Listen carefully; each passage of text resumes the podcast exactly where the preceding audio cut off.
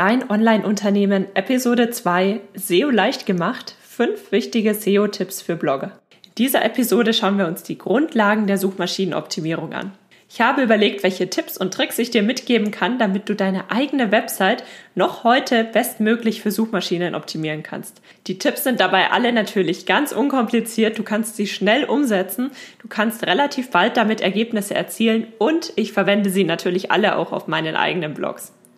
Das heißt, ich würde sagen, wir reden nicht lange weiter, sondern starten direkt in die heutige Folge. Hallo und herzlich willkommen zu Dein Online-Unternehmen. Ein Podcast, der dafür da ist, dich dabei zu unterstützen, dein eigenes Online-Unternehmen aufzubauen. Ein Unternehmen, das dir die Freiheiten gibt, das Leben zu leben, von dem du schon immer geträumt hast. Gestalte deinen eigenen Zeitplan, arbeite an Themen, die dir wichtig sind und tu das, was dich wirklich glücklich macht. Ich bin Julia Burget, dein Host und es wird Zeit, deine Leidenschaft zum Beruf zu machen. Bist du bereit? Dann lass uns durchstarten. Suchmaschinenoptimierung. Das ist ein Begriff, da ranken so viele Mythen und Geheimnisse drumherum und es gibt so viele Experten im Internet, dass sich viele gar nicht mehr so recht an dieses Thema rantrauen. Und das ist eigentlich schade, denn Suchmaschinenoptimierung ist an sich kein großes Hexenwerk. Du kannst es natürlich beliebig intensiv betreiben, aber das ist oft gar nicht notwendig. Es gibt schon sehr, sehr viele Tipps und Tricks, die du beachten kannst, die gar nicht so kompliziert sind, mit denen du deine Website bestmöglich gestalten kannst. Und aus diesem Grund habe ich heute fünf Tipps und Tricks für dich, die absolut nicht kompliziert sind, die du sofort umsetzen kannst und mit denen du deine Website schon mal grundsätzlich relativ gut strukturierst und den Suchmaschinen dadurch sehr gut zu verstehen gibst, worum es bei deinen Inhalten geht. Aber bevor wir zu diesen Tipps kommen, möchte ich mit dir noch darüber sprechen, was denn eine Suchmaschine überhaupt ist und wie sie überhaupt funktioniert. Denn wenn du das verstanden hast, dann ist SEO für dich absolut kein Hexenwerk mehr. Was sind Suchmaschinen? Suchmaschinen kannst du dir vorstellen wie ein super großes Lexikon im Internet. Und so wie es im Lexikon einen Index gibt, so gibt es diesen Index auch bei Suchmaschinen.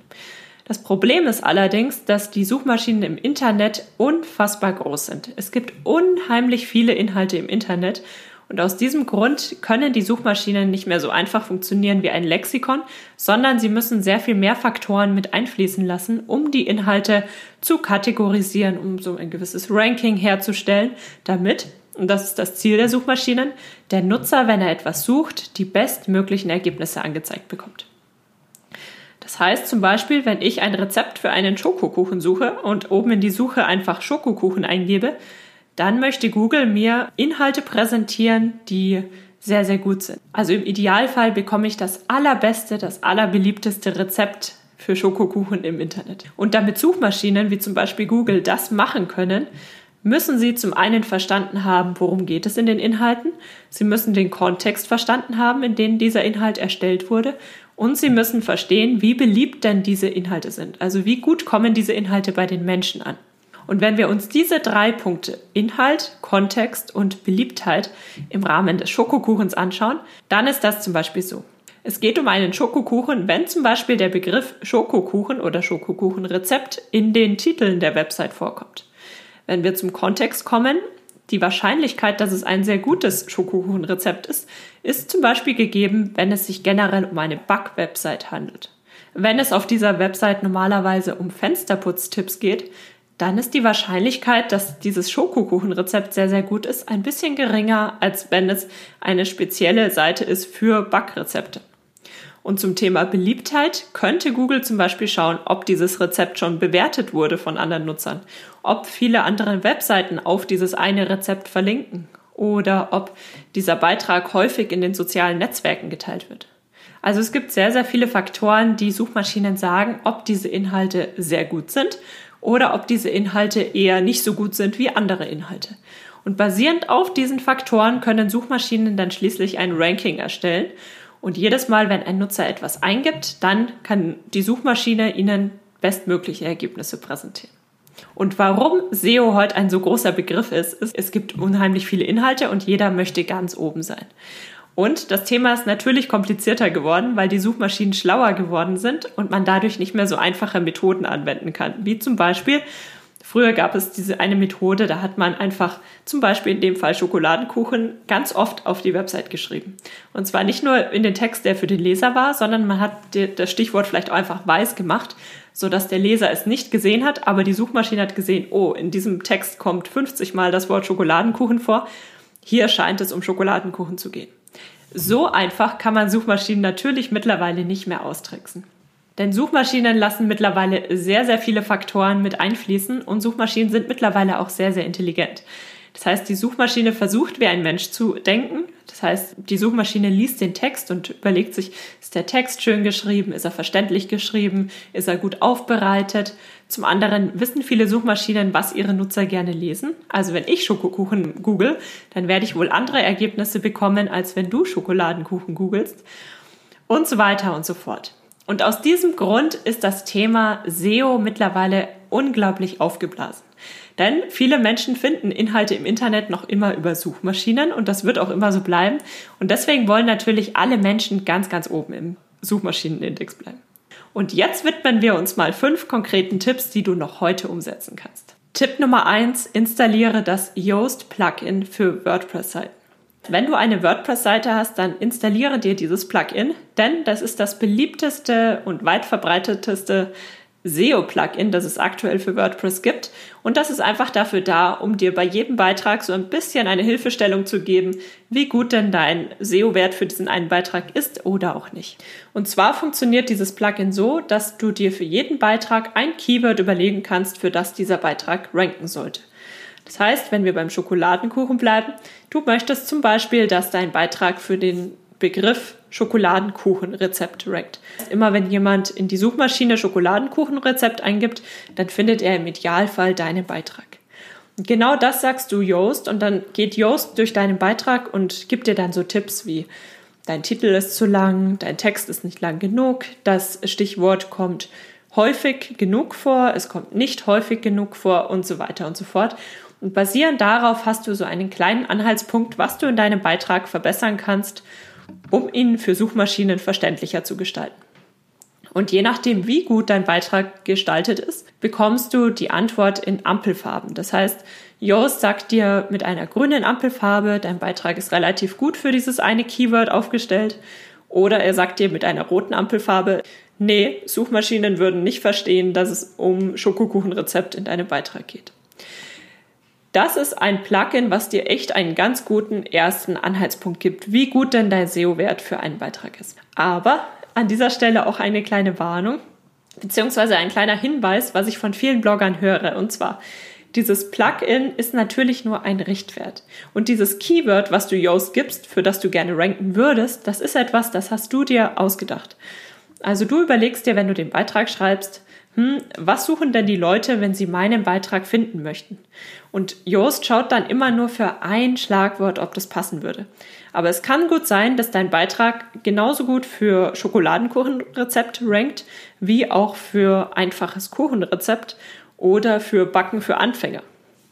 Also es kann sein, dass Nutzer nach anderen Begriffen suchen und auch auf deinen Beitrag aufmerksam werden. Keyword, und das ist das Thema, was ich oft beobachte, ein Keyword legt man nicht fest und dann rankt dein Beitrag nicht nur für dieses eine Keyword, sondern es ist nur etwas, was du dir überlegen kannst. Also man kann sich, wenn man einen Beitrag schreibt, so ein bisschen darauf konzentrieren, welchen Nutzer möchte ich auf meinem Beitrag haben.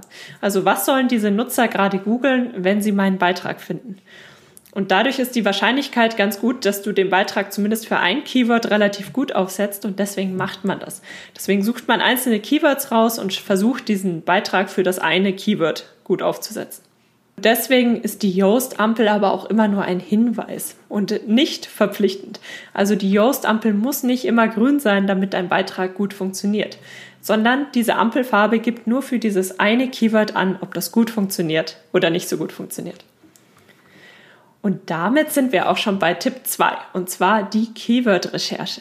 Denn was du machen kannst, bevor du einen Beitrag schreibst, ist, du schaust, welche Keywords werden denn gesucht. Also ein Keyword, das ist immer der Begriff für das Schlagwort, was der Nutzer in die Suche eingibt, wenn er was sucht.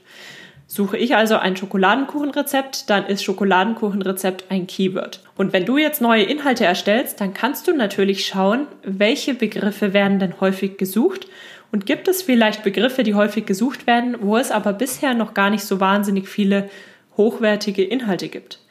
Und dann kannst du natürlich einen Beitrag für diese häufig gesuchten, aber wenig überlaufenden Suchbegriffe erstellen. Sagen wir, es gibt bisher sehr viele Schokoladenkuchenrezepte, aber es hat noch nie jemand ein Stracciatella-Kuchenrezept erstellt. Aber ich sehe, dass die Leute nach Stracciatella-Kuchenrezept suchen.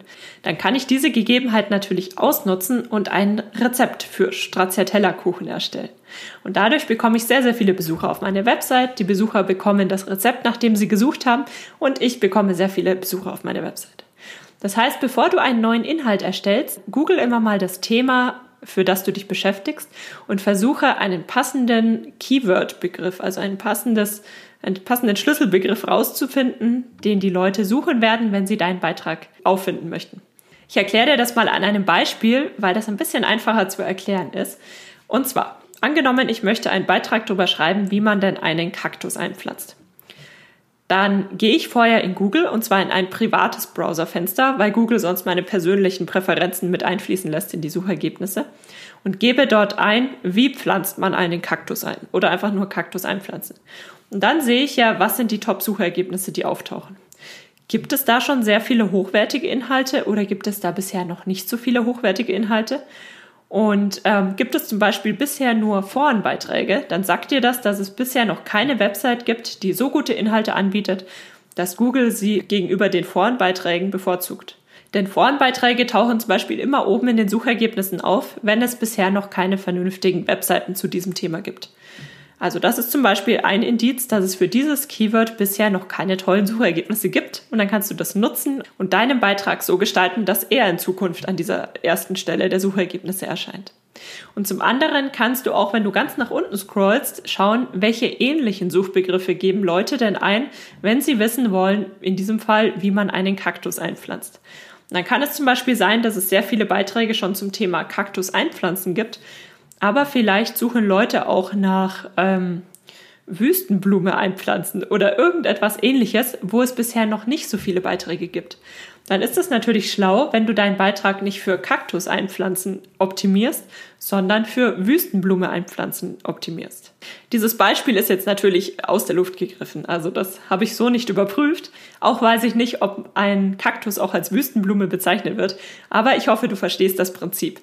Anhand dieser Ergebnisse kannst du ein bisschen schauen, welche Suchbegriffe sind denn beliebt und welche sind nicht so beliebt und wo gibt es tolle Ergebnisse und wo gibt es noch keine tollen Ergebnisse.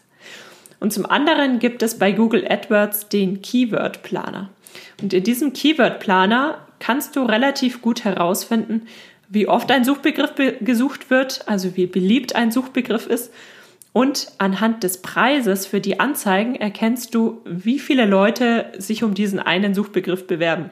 Also wenn du einen Suchbegriff eingibst und dann siehst du, dass der Preis für eine Anzeige relativ hoch ist, dann weißt du, dieser Begriff ist beliebt. Sehr viele Leute wollen dafür sogar Werbung schalten. Und die Chancen, dass du alleine durch einen Blogbeitrag in diesen Suchergebnissen sehr weit oben erscheinst, ist relativ gering.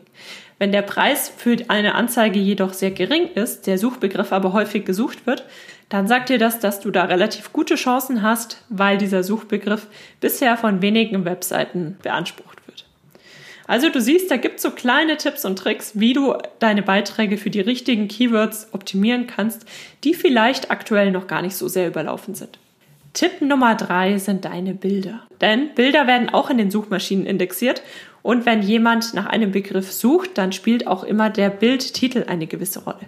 Und da gibt es zwei Dinge, die du bei allen Bildern immer umsetzen solltest. Zum einen benenne dein Bild entsprechend um, bevor du es auf deiner Website hochlädst. Das heißt, wenn du zum Beispiel ein Foto mit deiner Kamera machst, dann heißt das sowas wie DSC-5342. Und dieses Bild benennst du noch auf deiner Festplatte um, bevor du es auf deiner Website hochlädst. Wenn es zum Beispiel für ein Schokoladenkuchenrezept ist, dann benennst du den Titel in Schokoladenkuchenrezept um. Also dann heißt die Bilddatei Schokoladenkuchenrezept. Und erst dann lädst du das Bild auf deine Website hoch weil den Dateinamen kannst du später nicht mehr ändern, wenn dein Bild erstmal hochgeladen ist. Und Punkt Nummer zwei ist nicht der Bildtitel, sondern der Alt-Tag. Das ist der Tag, der angezeigt wird, sollte dein Bild einmal nicht geladen werden können. Also du kennst das bestimmt, wenn du eine Website öffnest und die Bilder laden nicht oder laden nur sehr langsam, dann wird in der Zwischenzeit ein bestimmter Begriff angezeigt. Und das ist der sogenannte Alt-Tag, der an dieser Stelle angezeigt wird. Das heißt, dieser Alt-Tag sollte immer beschreiben, was auf diesem Bild sichtbar ist. Das hat zwei Vorteile. Zum einen weiß Google, auch wenn deine Bilder mal nicht laden, dann bietest du dem Nutzer etwas an. Also wenn ich auf eine Website gehe, wo die Bilder nicht laden, dann sehe ich trotzdem anhand der Texte, was die Bilder jetzt darstellen würden. Das ist natürlich sehr nutzerfreundlich. Und zum anderen ist das eine weitere Möglichkeit, um Suchmaschinen zu zeigen, worum es auf der Website geht. Du schreibst dann zum Beispiel bei deinem Schokoladenkuchenrezept Foto, schreibst du Schokoladenkuchen in den Alt-Tag-Bereich. Und das ist eine Möglichkeit, die solltest du wirklich auf keinen Fall außer Acht lassen. Sprich, die Bilddatei umbenennen, bevor du sie hochlädst und sobald du sie hochgeladen hast, gibst du den Alt-Tag ein. Und das macht man zum Beispiel bei WordPress, indem man in der Mediathek ein Bild hochlädt und dann anklickt. Dann erscheint, erscheinen rechts so Dinge wie der Bilddateinamen. Und da kannst du auch den Alt-Tag eingeben. Tipp Nummer vier: Blogbeiträge richtig strukturieren. Denn es gibt bei einem Blogbeitrag verschiedene Möglichkeiten, wie du die Inhalte strukturieren kannst. Und ein ganz großer Teil davon sind die Titel. Denn du kannst den Text ja formatieren in H1, H2, H3, H4 und diese Titel sagen der Suchmaschine tatsächlich auch etwas über den Text. Also Worte, die in dem H1-Bereich sind, also alles, was du als H1 markiert hast, das ist wohl die Oberüberschrift für den ganzen Beitrag.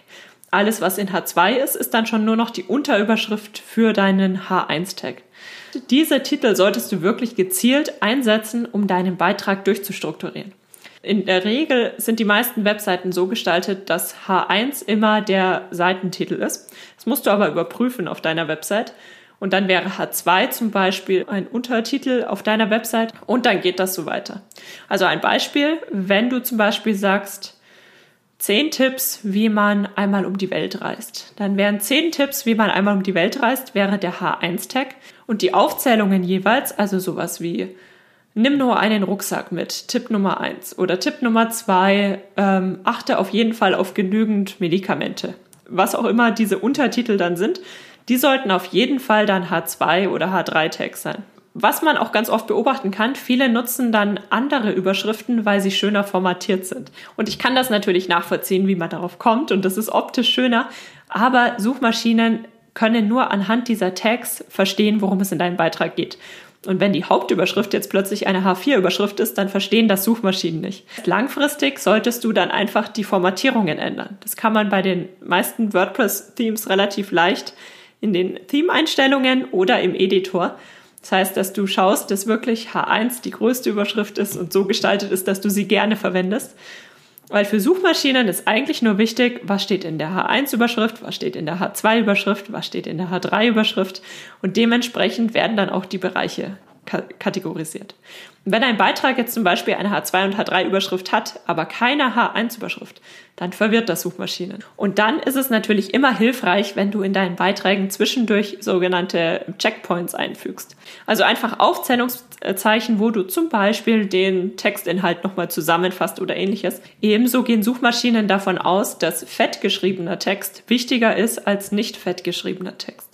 Also wenn du bestimmte Bereiche in deinem Beitrag hervorhebst, dann sind da wohl sehr wichtige Inhalte enthalten. Und dementsprechend behandeln Suchmaschinen dann auch diese Inhalte. Also achte einfach darauf, dass du deine Beiträge vernünftig strukturierst und auch relativ ansprechend strukturierst. Also überleg dir, wenn du ein Leser bist und im Internet einfach irgendwelche Seiten findest und einmal kurz drüber gehst, liest du diesen Beitrag gerne oder liest du ihn nicht so gerne? Was wir Menschen nicht so gerne lesen, in der Regel, kann sein, dass es bei dir anders ist, aber wovon Suchmaschinen ausgehen, ist, dass wir Menschen Beiträge, die ewig langen Fließtext darstellen, nicht so gerne online lesen, wie Beiträge, die gut strukturiert sind, wo sehr viele Absätze sind, wo sehr viele sehr gut formulierte Sätze sind. Solche Dinge sind für Menschen angenehmer zu lesen als reine Fließtexte. Tipp Nummer 5 sind interne Verlinkungen. Interne Verlinkung heißt, dass du auf Beiträge auf deiner Website, also auf deine eigenen Inhalte verlinkst. Zum Beispiel könntest du einen Beitrag über Schokoladenkuchenrezept schreiben und dann dazu schreiben, wie man Zutaten richtig vermengt. Das erfährst du in diesem Beitrag.